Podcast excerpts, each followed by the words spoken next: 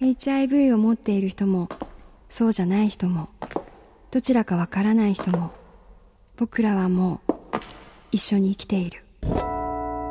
We are already living together. ある日そのことに向き合わされた人がいます。ある日そのことを知らされた人がいます。ある日そのこととともに生きると決めた人がいます HIV 電子顕微鏡の中の小さな小さなウイルスが私たちの毎日に投げかける大きな大きな影。世界にエイズが現れて25年。この手紙にはエイズに影響されて生きる人々の人生のごくごく一部が記されています。 Living Together 一緒に生きている。この手紙の中にあなた自身の姿を探してみませんか？箭内道彦です。東京 FM アナウンサーの柴田幸子です。こんにちは、サイバラです。よろしくお願いしま。ますすえ箭内さんと西原さんはですね、つい先日も NHK のトップランナーでね、そうですね。顔を合わされているということで、もうまさかもうこんなに早く再会するとは思いませんで、はい。もう二度と会うもんかって二人でね、言って、だいたい二度と会わないからね。のトップランナーの収録が初めての、だから1ヶ月ぐらい前ですね。そうですね、ええ。私も何にも知らなくて、えでまあとりあえず会って喋って。でファンの方たちからすごく噛み合ってなかったですねっていう 大量のあのメールをいただいて。だから、西原さんは悪くないですし、うんそのファンの方々のメールも僕よくわかります。あの、わかりますじゃん。それもまだ噛み合ってないかもしれませんけど、うんうんあの、西原さんのことをちゃんと分かってるのは、ん。柳井じゃなくて私たちなんですよっていう ラブレターですよ。うん。ありがとうございます皆さんも、ね、嫌な職業ですね柳井さんね。そうです。本当にいいことないですよ。もっともっと僕人に好かれてましたね。俺あの番組始める前までは。今日は今日は、うん、今日はまもうこれが最後だと思うから、もうこれで二度と会わないと思うから、今日もまたね反目し合ってね。あ、反目し合っていきましょう。はい。はいさあその西原さんにもですね、はいあの実際今回読みたいものをご自身で選んでいただきましたので、はい早速こちらを朗読いただければと思います。はい。ユージ、25歳東京在住、職業フリーター、感染発覚してから2年2ヶ月、服薬歴1年8ヶ月。暇だなぁと思いながら仕事中に何気なくしていたネットサーフィンの中で、偶然ある団体のホームページにたどり着いた。今年の5月ぐらいのことだったと思う。それはアフリカでエイズ孤児の支援をしている日本の団体で、8月に短期のボランティアキャンプを行うので、参加者を募集しているとのことだった。夏の予定なんて全く立っていなかったし、仕事が休めるかも不確かだったけど、気がついたら申し込みをしてしまっていた。何かしたくなる時期がある、と NGO に関わっているポジの友達が言っていたが、ああ、そういうことかと妙に納得しながら、その何かがやはりわからず、自分自身に戸惑いながら準備を進めた。そしてそのまま夏を迎え、アフリカで3週間という日々を過ごしてきた。エイズ孤児が通う学校を建設するというのがメインのワークで、エイズに関するワークショップを開いたりと充実した内容だった。その中で自分ができたことはほんのわずかでしかなかったけれど、エイズ孤児の子たちと触れ合う中で感じたことは、到底この1ページで書き切ることなんてできないほど多く、むしろ1文字も書けないと思ってしまうほど複雑であるようにも思える。しかし言葉の代わりに浮かぶのは、例えばたった一つの笑顔なのだった。笑顔を奪うのも与えるのも決してウイルスなんかでなく人間でしかない。そういうことだと思う。彼らが一緒に生きていかなければならないのは HIV よりも差別や境遇や文化や政治であり、それはきっと人間と言っていいのかもしれない。おそらく自分の問題でもあると思う。困難な状況の中でそれでもウェルカムと笑いかけてきてくれる現地の子供たちを前に自分は泣きながら紛れもなく笑顔を与えられていた。思い返せば自分の感染が分かった時悲しかったのも嬉しかったのも周りに人がいたからだった人間であることしかできない瞬間がある。世界が抱えている問題は果てしなく難しく自分なんて人間一人が抱えることができるのはいつだってシンプルでしかない。HIV に感染し図らずも抱えてしまった問題をどうせならもっともっときつく抱きしめていきたいと思った。願わくば一人でではなく。この手紙を選んだ理由っていうのは、アフリカだなと思ったねあのカモちゃんがアフリカから帰ってきた時のことを思い出したんですけど、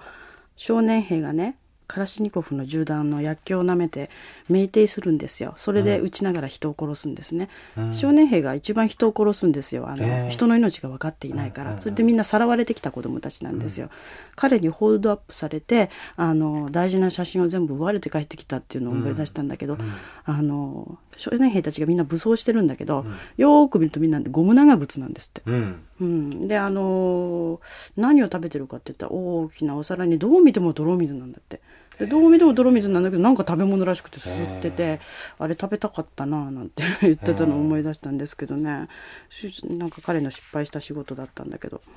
うん、でもあのこの手紙を見た時に、これいいな私も行きたいなと思ったのが選んだ理由なんですけどね。なんかあの25歳のこのユージさんですけどなんどんだけ長く自問し自答したんだろうなと思って、文章がすごく大人になるんでしょ、こういう人って。やっぱりね中学生とか高校生でもね、辛い思いした子ってね、うん。もうちょっと喋ったり文章書かしたらねすんごい大人なのね。長く長く考えたんだろうなと思ってこんなに考えちゃったんだって。うん上手に消化できたのかな？なんてね。でも消化しないとこんな綺麗な文章にならないもんね。うん。うん、人間ってねなんかねこういう風になっちゃうんですよ。嫌なことがいっぱいあってそこから歩いて帰ってきた人って、何人か知ってるけど、うん。もう余分なものが何もなくなっちゃってるの、うん。みんないい人間だいい男だよ。男も女もだけど、はあ立派なもんだなって思うんだ。うん。あのこのテーマのね「リビング・トゥ・ギャザー、うん。一緒に生きる」っていう、うん。これについて西原さん思うとこってあります？あの HIV があの、病気の身分がすごい勢いで上がったじゃないですか。やっぱり10年前、20年前と比べたら、やっぱりそれがあのそれを見てるから私夫をアルコール中毒で亡くしてしまったので、私もアルコールに対する知識がないのと日本中それから日本中のどのお医者さんにも知識がなかったんです。アルコール依存症というのは貧しい人たちのなる病気でそれは根性が悪くって怠け者だからっていう、あの偏見がものすごく多くって彼をそこから救うのに私はすごく遅れてしまったんですね、10年の時間がかかったんです、私が先に知識を持っていればあのもうちょっと早く人間として一緒に付き合えたのにっていう、そういうやっぱ後悔が多かったのであの今はあのアルコールや依存あのギャンブルや借金やあの過食なんかも全部同じ依存の病気なんですけどこれががんと同じすごく立派な病気であのだから彼がやっぱり言ってたのはあのがん病棟で末期がんでもう何日っていう時に「がんだとこんなにみんなに可愛がってもらえるんだ」ってうん。言った言葉がやっぱ忘れられないですね、あのだから身分を上げるっていうのはやっぱり知識なんですよ、知識さえ手に入れれば人は迷わなくて済むし、あの泣かなくて済むし怒らなくて済むんです、力を持つこと知識を持つことっていうのはやっぱ同じことだと思いますね、うん。その HIV っていうものがね、うんうん。あの先ほどおっしゃったそのアルコール中毒とかに比べたら、うん。もうずっと立派な病気になって多分知識も、みんなみんな持ってくれたと、うん。これとは言っても、うんまだまだな部分もどうやらあるようなんですよ。それは多いでしょう、ええ。田舎者というか日本の田舎の親とかそこら辺のもう田舎の親とかね。あっちもね、あでもね、ああいう人たちはね、治んないの、あのね、あそれ偏見って病気だから、その病気を治すんじゃなくて、そう年寄りを無理やりね、あの、その背骨曲げたって意味ないもん。意味ない。意味ないもん、あれ。うん、だってそれより大事なのはその病気持ってる人たちが自立することでしょ。うん。うん、それ女の自立とすごい似てると思う。うんうん、いつまでもその家に入ってその家の文句言ったってしょうがないんだもん。うん。だったら我がの力で出てこない。鴨志田さんのお話を、ああ、かもちゃんですうんか。ちゃうん。ささっきあのちゃんとしたご紹介もしてままかちゃん。あーかもちゃんね。がアフリカから帰ってきた話から入っちゃいましたけど。うちの旦那はね、はいあのね報道カメラマンだったんですよ。それで報道カメラマンでタイであってアマゾンであってそれでそのままうちの私の東京のアパートに転がり込んできて、で幸せな新婚生活が半年ぐらい続いた後あっという間にアル中になっちゃって、うん。まあ、その後はもう本当にあの川俣軍司が家の中にいるみたいな状況。もう、今日もテンパってんなみたいな。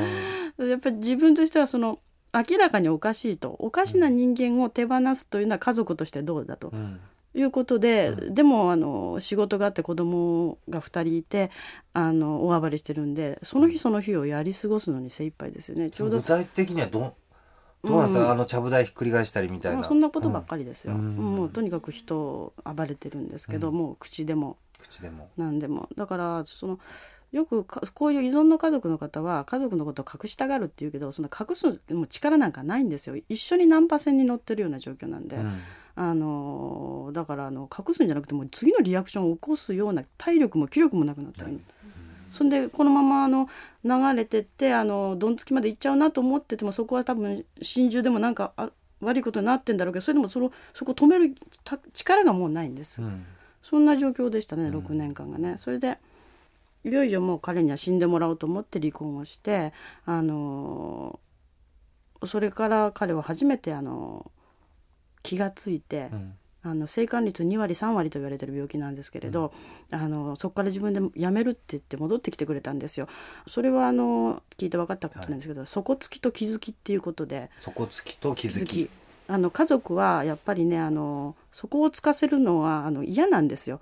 例えば暴れた壊れたあの台所やあの例えば本当に投げたうんことか殴られた子供を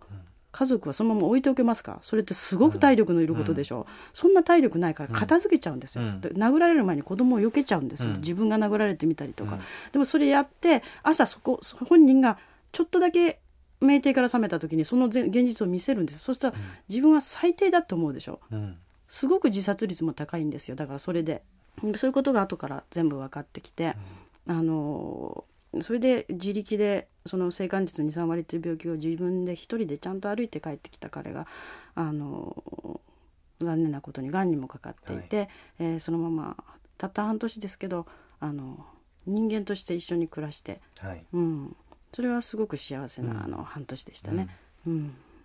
その半年の間にうん西原さんに内緒でというかそう内緒でこっそり詩を書き始めたんですよね。そう。でも最初の詩があの本当愛とか光とかなんか心にとかってすごい陳腐な詩で、で私があの「死ねやおら」っつって 巻きがん患者に言っちゃって。